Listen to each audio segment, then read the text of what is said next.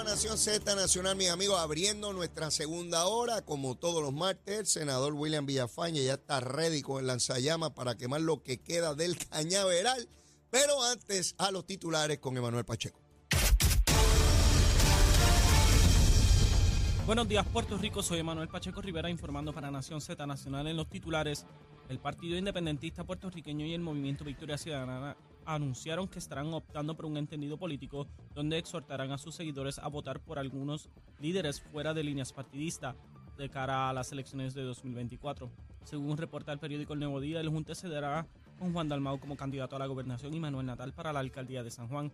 El entendido político surge como alternativa a las alianzas electorales entre partidos que están prohibidas por ley desde que se derogó esa disposición en el Código Electoral de 2009. Sin embargo, no existe impedimento jurídico alguno para que una o más colectividades alcancen acuerdos con otras sobre temas puntuales. En otras notas, a pesar de la denuncia de la Asociación Puertorriqueña de Profesores Universitarios de que se cerrarán 600 secciones de cursos graduados y subgraduados del sistema de la Universidad de Puerto Rico, la rectora interina del recinto de Río Piedras, Angélica Varela, reiteró ayer en un comunicado de prensa que no ha habido un cierre masivo de cursos en el recinto. Según la titular, al momento hay 4.130 secciones programadas, lo que representa una diferencia de 6 en la oferta inicial. Por su parte, el presidente de la APU, Ángel Rodríguez, aseguró que compañeros y compañeras han dicho que son muchísimas las secciones cerradas. Por otra parte, la secretaria del Departamento de Transportación y Obras Públicas, Elin Vélez Vega, informó sobre obras de remodelación de paradas y estaciones, así como una nueva flota más eficiente y avances en tecnología que figuran entre los proyectos de transporte colectivo que iniciarán o se completarán este año. Con esto se impactará la Autoridad Metropolitana de Autobuses, además del tren urbano y la antigua Autoridad de Transporte Marítimo, que ahora operan ambos bajo la Autoridad de Transporte Integrado. Hasta aquí los titulares les informó Emanuel Pacheco Rivera. Yo les espero en mi próxima intervención aquí en Nación Z Nacional que usted sintoniza por la emisora nacional de la salsa Z93. Estás con Nación Z Nacional por el Habla Música y Z93. Vamos arriba, vamos arriba aquí en Nación Z Nacional, mi amigo. Una mañana lluviosa aquí en el área metropolitana y frita, frita. Saludos, William, ¿cómo estás? Saludos para ti, Leo, Mira, esta mañana cuando salía de mi casa estaba en 67 grados la temperatura, mi hermano, y con un agua fría. Yo dije, todavía es que me enfermo. De hecho, Eh, estoy medio, medio fañoso porque la montaña se está metiendo. bien frío, bien frío. De verdad que hace, está Hace una semana atrás, en, en estaba en 50.8. 50.8. Sí. Es una nevera. No, yo dije, eso es una premonición. Eso está, mira, ahí. 50.8. Bueno, vamos a ver, vamos a ver, vamos a ver. Mira, eh, ayer hubo una reunión este, virtual con la secretaria del Departamento de Energía Federal, Granholm. Eh, como tú recordarás, el presidente de los Estados Unidos le encomendó a ella todo lo que tenía que ver con la supervisión de la reconstrucción de la red eléctrica en Puerto Rico. Y siempre hay escepticismo en este tipo de cosas. Empiezan, ah, eso es de boca y qué sé ni qué. Esta señora ya ha venido varias veces a Puerto Rico. y ayer, en una reunión virtual con el gobernador y el equipo de trabajo a nivel federal y estatal, este, verificando que las cosas vayan caminando com- como corresponde. a mí me dice eso varias cosas. Primero, el compromiso de la administración de Biden, la relación de Pedro Pierluisi con esa administración, que es de estrecha, una relación muy, muy estrecha, y que tengo mucha confianza en que este proceso va adelante porque esta señora hace apenas una semana estuvo aquí y sigue de, de primera mano. O sea, ella tiene que atender toda la nación, William, Sí. y está ahí mirando a Puerto Rico. Eh, Y eso es importante, eh, muy beneficioso para nosotros, porque precisamente el asunto de energía ha sido uno que nos ha golpeado muy fuerte eh, en los últimos años. Y en la medida que contemos con el, el apoyo, eh, no solamente moral, sino eh, en re- cuanto a recursos y acción del gobierno federal, vamos entonces a lograr salir de ese hoyo. Veo que está pendiente el asunto de los barcazas estas que Sí. generan energía. Eh, se señala que en o antes de que comience la temporada de huracanes ya deben estar por aquí. Sí, y, y eso, ¿verdad? Va a suplir eh, fuertemente pa- para, darle a, eh, la capacidad suficiente de generación que necesita Puerto Rico eh, mientras se lleva a cabo el proceso de re- restauración y reconstrucción en alguna de las plantas de generatrices y, y eso debe, en cierta manera, minimizar los riesgos y el impacto que de la falta de capacidad en cuanto a generación. Eh, Es decir, el, el poder suplir la cantidad que, el- que las demandas pico se dan, eh, pues esas barcazas la, la suplirían y entonces se reduce el riesgo de apagones. Es impresionante porque FEMA no solamente va a, a proveerle eso al gobierno de Puerto Rico, sino que el combustible que utilice también lo van a pagar. Sí, y, y- y, eh, todo esto tiene una razón de ser, y es que, en efecto, el gobierno federal ha reconocido que esta falta de capacidad de generación es producto en gran parte del daño sufrido por el, el huracán María. Eh, ahí rápidamente salta eh, a la vista la relación de Puerto Rico con los Estados Unidos. Sí. O sea, yo, yo trato de, de pensar Ah, no, eso no existe. cómo, otro cómo hubiese sido todo después de María si nosotros no tuviéramos vínculo con los Estados Unidos. Bueno, eh, eh, Venezuela, que, que- que tiene petróleo ah, y, y- y carece de- del servicio, imagínate. O sea, no nuestra relación, ¿verdad? Eh, esto, este vínculo de ser, de ser parte de Estados Unidos, pues tiene un beneficio enorme y, ¿verdad? y lo hemos experimentado durante lo- los últimos años. Queremos perfeccionarlo, queremos mejorarlo, pero sin duda alguna, cuando nos comparamos con el resto del mundo, y yo estaba viendo los otros días datos sobre el, la inflación, sobre eh, el costo de vida, sobre el, el- poder adquisitivo. Eh, Puerto Rico obviamente no está al nivel de Estados Unidos continental, es decir, de, de los estados, de los estados. pero está muy por encima del resto de América. Muy por encima. Y pues si, si Puerto Rico, ¿verdad?, hubiera tomado el rumbo de, de Filipinas, de Cuba y de, y de otras jurisdicciones, eh, pues hubiera sido desastroso. Eh, para los que hablan de mirar otras jurisdicciones, yo me imagino que hay que ver el entorno. Pues nosotros pertenecemos al Caribe, eh, Centroamérica, Sí. Suramérica. Eh, díganme quién, quién, quién tiene las mejores posibilidades de Sí. calidad de vida y sobre todo asistencia en desastres. Así mismo, así mismo. Y claro, sin que nos limite a visualizar lo mucho mejor que podemos estar. Porque yo invito a que miren cómo, es, cómo estaba Alaska y Hawái en los años 50. Eh, Puerto Rico tenía un, me- un mejor nivel de calidad de vida que Alaska y Hawái en los años 50. Sin embargo, pues Alaska y Hawái hoy día eh, tienen en, todas, en todos los, los renglones económicos eh, una actividad económica que es el triple, cuatro veces la que, la que tenemos aquí en Puerto. Eso me lleva a, a preguntarme por dónde andamos en términos del estatus en la Cámara de Representantes Federal y en el Senado.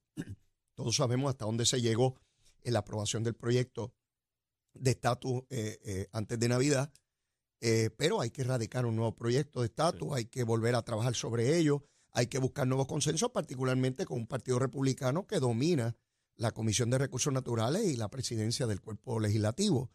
Eh, ¿hay, ¿Tienes alguna noticia sobre eso? Porque digo, yo sé que estamos temprano en el mes de, de enero, ¿verdad? Pero no hay tiempo que perder. No. Eh, no, ¿verdad? No tengo información todavía de cuándo se estaría presentando un proyecto.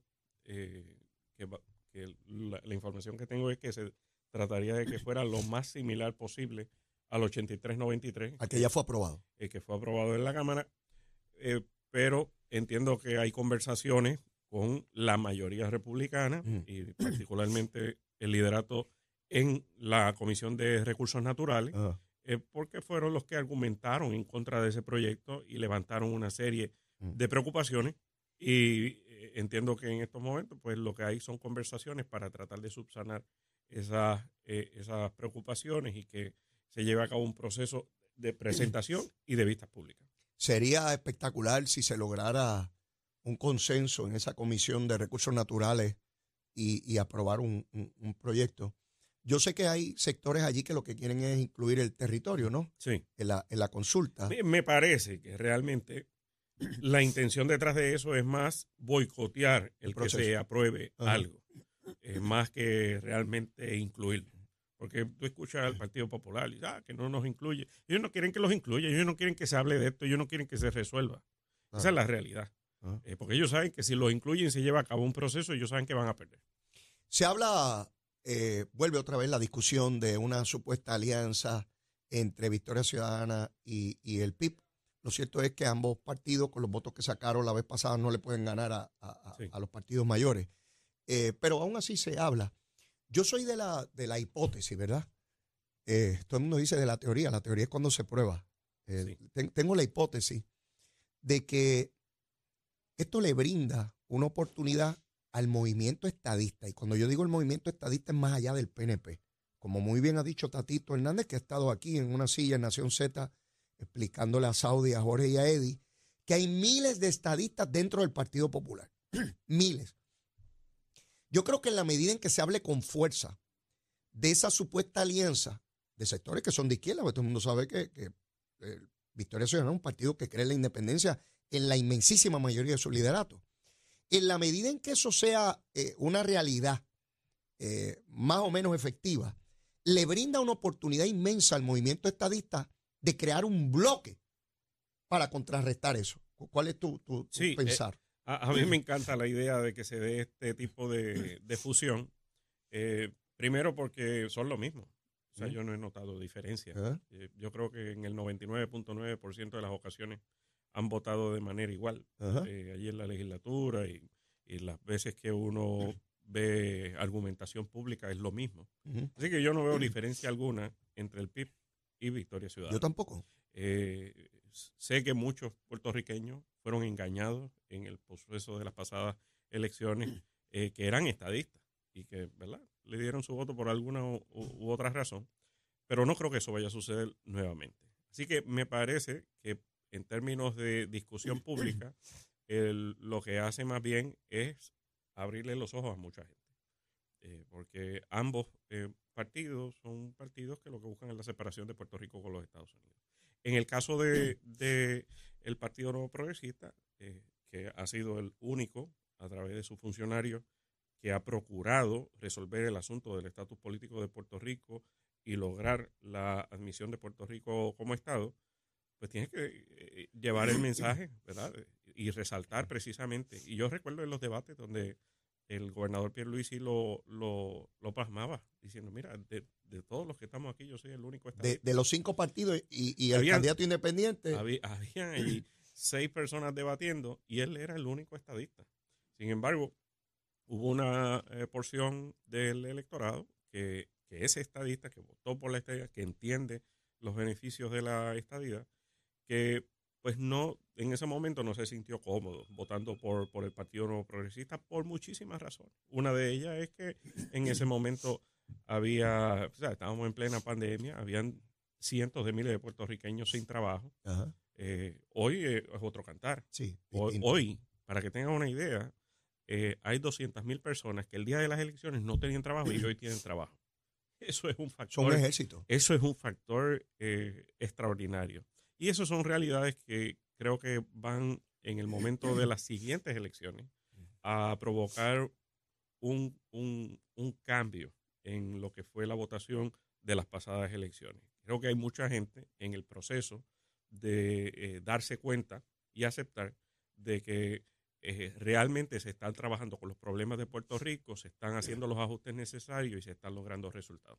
A eso yo le, le añado todo el cuestionamiento que hubo dentro del PIB, que es la primera vez que yo veo un cuestionamiento de moral dentro del Partido Independentista eh, por el caso de, la persona que se señalaba que era hostigador en la oficina de María de Lourdes. En el caso de Victoria Ciudadana, el caso de Nogales, que es dramático, ¿verdad? Porque ya no es lo mismo decir nosotros somos nuevos, ya no son nuevos, ya están ahí, ya tienen un, récord de, carrera que tiene que ser discutido en el debate. A, a lo que tú planteabas ahorita de que Pierluisi decía tal cosa. Ahora ellos son susceptibles de cuestionamiento porque son incumbentes, sus partidos, con legisladores, y han tenido una, unas fallas que, que- que no se esperaban. Y, y- y hay que destacarlas porque estos, estos movimientos políticos, estos partidos, estos grupos políticos, eh, son eh, altamente críticos. Eh, es decir, que al más mínimo detalle lanzan un golpe criticando, pero eh, pocas veces eh, son objeto de, de la crítica pública. Y entonces, lo que han ellos eh, resaltado como fallas en el gobierno, les ha tocado entonces como fallas dentro de sus propias estructuras.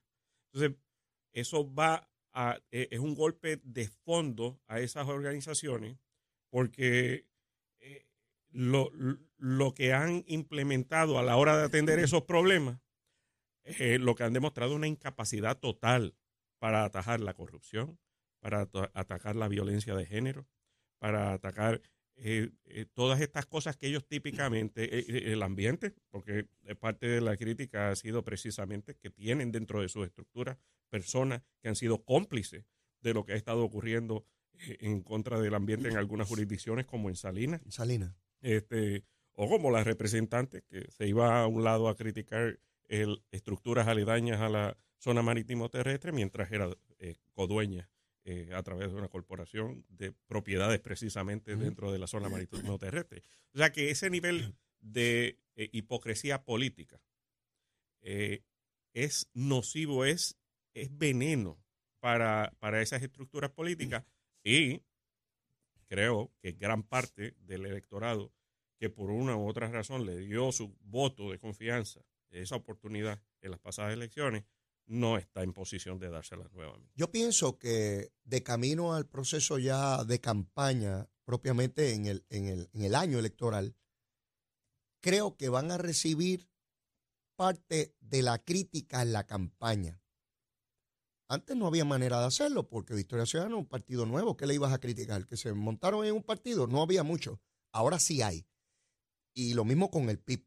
Así que creo que tanto el PNP como el Partido Popular, parte de sus esfuerzos de campaña, de anuncios, de mensajes, va a ir dirigido a cuestionar a esos partidos. Pues, yo, yo estoy convencido de eso porque le van a querer abrir los ojos a ese electorado de que, mira, te dijeron esto y mira lo que eran de verdad. Y una vez tú cuando, cuando tú pides un voto por alto nivel de moral, de moralidad pública, William, es mejor que te conduzcas a la altura de, la vara donde la pusiste. Claro, porque es que se, te va a exigir por lo menos lo que tú has exigido. Porque al menos eso tú debes cumplir. A lo mejor me fallas en una legislación, de una, pero en moralidad pública, que tú dijiste que estabas por encima de todos los mortales y que tú eres una cosa superior, tú eres el hombre y la mujer nueva. Ese, es el caso. Este, tú no puedes fallar ahí. Ese es el caso. Y, y, Proyecto de Dignidad no es la excepción. O sea, ¿verdad? Tuvieron el, el caso de la directora de una oficina legislativa. Burgo, de la representante. Eh, que de hecho, William, ahora que tú mencionas a Lizy Burgo, ella está allí en la Cámara. Sí, bueno, entiendo. Sí, yo no escucho nada de esa legisladora. Eh, bueno, lo, que, lo, cierto, lo cierto es, ¿verdad?, que, que cuando uno va al récord, la, uno podrá diferir o podrá estar de acuerdo en algunas cosas, pero en, en términos generales, eh, es, esa colectividad pues no ha respondido tampoco a, se ha dedicado a provocar hechos. O sea, no, no, se, no a soluciones. O sea, no a soluciones al diario vivir de la familia. A crear controversia, tú me dices. Sí, sí, a, levantar hechos eh, que cuando tú vienes a ver, eh, no, no son realmente una situación que tú, con la que tú tengas que lidiar en ese momento. ¿eh? Este, eh, más son más situaciones que, que, es para tratar de dividir al, al electorado y tratar de coger una porción que coincida ideológicamente contigo. Más allá de lidiar con el problema. O sea, si hay eh, un problema y, el, y en ese partido, pues me parece que, se ha quedado en eso y más bien existen porque existe el extremo, el extremo de izquierda. O sea, no, no es que existen por necesidad, existen, existen porque eh, llevan un discurso eh, agresivo contra el, la, la, extrema izquierda. Y realmente, a final de cuentas, vamos a votar por eso. O sea, eso no, no, no amerita un voto. Eso no amerita un voto. Si alguien le quiere dar un like o le quiere dar un aplauso, pues que se lo dé. Pero ahora a la hora de, voto no resuelve nada. Llevamos dos años de administración. Además de ser antiestadista, porque allí en todo lo que tiene que ver con la estadidad le han votado en contra. Eh, sí, sí. Eh, Se han ido dos años de, de administración, ya estamos a menos de dos años de las elecciones generales, se radican candidaturas ahora en diciembre. Ustedes tuvieron sesión ayer, no vuelven a tener sesión Hasta el lunes. hasta el lunes. Eh, nada de lo que se aprueba es realmente impactante, que merezca la discusión pública, titulares, eh, unos a favor, unos en contra, porque es inocuo lo que aprueban allí. Eh, ahora se señala que va a vista pública para la discusión nuevamente lo que fueron las enmiendas a, a la ley electoral, que la Cámara cambió todo. Sí. Ustedes habían aprobado en el Senado algo que era un consenso entre el PNP y el Partido Popular, porque los partidos de minoría no quieren nada. Correcto. Eh, eso fue a la Cámara y sufrió cambios. Ahora regresa al Senado. ¿Cuál es tu expectativa ya? Bueno, primero, ¿verdad? Es difícil ver si, si, si ellos se pondrán de acuerdo. Cuando digo ellos me refiero a eh, las delegaciones del Partido Popular de Cámara y Senado. Dependiendo de ello, pues nos, será entonces nuestro voto. Lo cierto es que eh, ni Victoria Ciudadana, ni, ni el PIB, ni el Proyecto Dignidad eh, juegan un papel importante en esto, porque el gobernador eh, tiene ¿verdad? que firmar eso. O sea, si el, Ah. si el PNP no está conteste con lo que ahí se apruebe, pues no se va a aprobar. Mm. Eso, eso, eso está claro. Y nosotros no vamos a permitir estas estrategias este, eh, para beneficiar a X o Y partido sobre otro. Eh, eh, Aquí a final de cuentas lo importante es el elector y que el elector tenga el derecho y la facilidad de ejercer su derecho al voto. Y más allá, más allá de eso, no vamos a permitir esta, este, el traqueteo con nuestro sistema electoral y democrático. Pues yo pienso que prevalecerá nuevamente la versión que tenía el Senado y permanecerá el tranque con la Cámara y no se enmendará nada. Bueno, viendo, ¿verdad? Eh, le- la posición de la Cámara todavía la vemos, la vemos un tanto reacia con respecto a, a esa versión. Pues ahí estaremos pendientes a esa, a esa vista eh, eh, pública. Se está hablando del cierre de cursos en la Universidad de Puerto Rico por falta de, de- recursos económicos. De una parte, la agrupación de profesores dice que son montones de cursos, pero sin embargo, la rectora interina de Río Piedras dice que, que no, que no son tantos cursos, que, es un grupo muy pequeño de cursos. Nuevamente, William, el debate del aspecto económico versus el ofrecimiento académico. Yo no sé, porque no, no conozco el detalle, pero eh, estoy bajo la impresión, a base de lo que he visto a través de los años, que sigue habiendo una gran cantidad de ofrecimientos en áreas que, que, que sencillamente la gente no va en esa dirección por mantener profesores contratados. Y yo no quiero que voten a ningún profesor, ni quiero que hayan profesores desempleados. Nadie quiere eso. Pero ¿qué podemos hacer para que los ofrecimientos estén acordes con lo que son los intereses de la comunidad, de los estudiantes? Porque al final de cuentas, ¿para qué hacemos universidades? Para estudiantes, las escuelas son para los estudiantes. Montamos sobre eso un andamiaje de personas que necesitamos en la sociedad, como son nuestros maestros y nuestros profesores. Pero el profesor no es un fin en sí mismo, ¿verdad? Entonces veo ofrecimientos en la universidad de cosas que yo digo, pero si nadie quiere eso. Entonces cursos con dos y tres estudiantes. Eso conlleva este, recursos económicos. Alguien paga eso. Y es el pueblo de Puerto Rico. Este, ¿Cómo atender ese, dilema?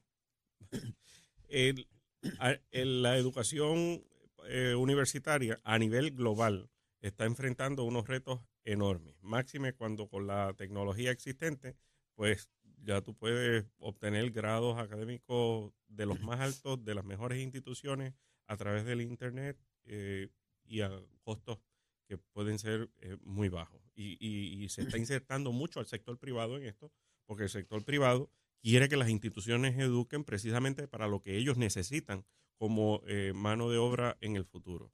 Y, y lo que se está buscando en gran medida, lo que, a lo que se está moviendo, es que et- estas empresas eh, financien parte de esa educación para garantizar que en cierto tiempo tengan luego ese resultado.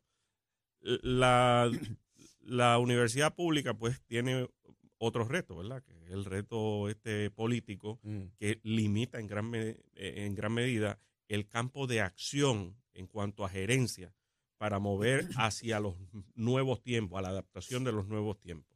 Y ese reto, ¿verdad? Lo tiene eh, la gerencia porque cada vez que saca una buena idea, pues se la van a criticar allá porque precisamente el enfoque, a pesar de que tú estás claro, a pesar de que la gente está clara de que la universidad hacia donde se debe mover es hacia donde va la demanda eh, profesional y laboral, pues lo principal no es eso. Lo principal es sostener la estructura Sí, sí. anquilosada de la universidad. Sí, sí. Y hay que romper con eso. Hay que romper con eso. Hay que buscar eh, el que, el que, ¿verdad? Uno, como profesional o como trabajador, tiene que buscar la manera de, de- de ser útil. Eh, no, no que el sistema lo sostenga uno, si un- sino como uno puede aportar al, al sistema. Este Y asunto de la tecnología ha avanzado tanto. Mi hija Patricia, que estudia en los Estados Unidos, estaba ahora en Navidad en, en- en nuestra casa, tomó el examen de la Escuela de Derecho en su cuarto, allí en, Sí, en- sí. en un escritorio. Y a mí me impresionaba porque mientras yo estaba en la casa, sabía que ella estaba en su cuarto cogiendo el examen de Derecho para entrar a la Escuela de Derecho. Y yo decía, pero si en los tiempos míos había que ir a un sitio y velaban a uno y aquella, y, y me cuesta trabajo pensar, eh, es a rayo ella sola allí en su cuarto en una computadora cogiendo el examen de leyes. No, y, y- y la oportunidad que tenemos eh, a, a nivel de los estados, hay 65 millones de hispanos buscando gran parte de ellos educarse. Ajá, Y en Puerto Rico tenemos una universidad en español ajá. acreditada eh, a nivel nacional. Eh, ahí que cualifican para las becas y todo. Sí, sí, sí. sí. O sea, eh, tenemos una estructura ahí que si nosotros abrimos para utilizar esta herramienta más allá de nuestras costas y, uti- y- y llegamos a ese mercado de 65 millones de hispanoparlantes, olvídate tú que hay matrícula de sobra. Tenemos que ir a una pausa y luego de la misma regresamos con William Villafañe con su recomendación obviamente de almuerzo y seguir quemando el cañaveral. Llévatela, chamo. Buenos días, Puerto Rico. Soy Emanuel Pacheco Rivera con la información sobre el tránsito. Ya ha comenzado a reducir el tapón en la gran mayoría de las carreteras principales del área metropolitana. Sin embargo, la autopista José de Diego se mantiene ligeramente congestionada desde Bucanán hasta el área de Atorrey en la salida hacia el Expreso Las Américas. Igualmente en la carretera número 2 en el cruce de la Virgencita y en Candelaria en Toa Baja y más adelante entre Santa Rosa y Caparra. La 165 entre Cataño y Guaynabo en la intersección con la PR22, así como algunos tramos de la 176, 177 y la 199 en Cupey. La autopista Luisa Ferré entre Montelledra y la zona del Centro Médico en Río Piedras y más al sur en Caguas. Ahora pasamos con el informe del tiempo. El Servicio Nacional de Meteorología pronostica para hoy clima generalmente tranquilo con actividad de lluvia muy limitada. Se esperan algunos aguaceros breves en el este en horas de la mañana y en la tarde las lluvias se desplazarán hacia el interior y el oeste de Puerto Rico. Las temperaturas durante el día estarán en los altos 80 grados en las zonas costeras, alcanzando los 90 grados en algunos sectores y en los altos 70 grados en la zona montañosa. El viento estará generalmente del este de 15 a 20 millas por hora con algunas variaciones a causa de la brisa marina. En el mar se espera oleaje de 4 a 6 pies para las aguas del Atlántico y vientos de entre 10 a 20 nudos, por lo que se mantiene en efecto una advertencia para operadores de embarcaciones pequeñas. Además, existe riesgo moderado de corrientes marinas para todas las playas locales. Hasta aquí el tiempo, les informó Emanuel Pacheco Rivera. Yo les espero en mi próxima intervención aquí en Nación Z Nacional, que usted sintoniza por la emisora nacional de la salsa Z93. Hablándole claro al pueblo. Nación Z Nacional, soy Leo Díaz. Buenos días a todos. Leo Díaz en Nación Z Nacional por la Z.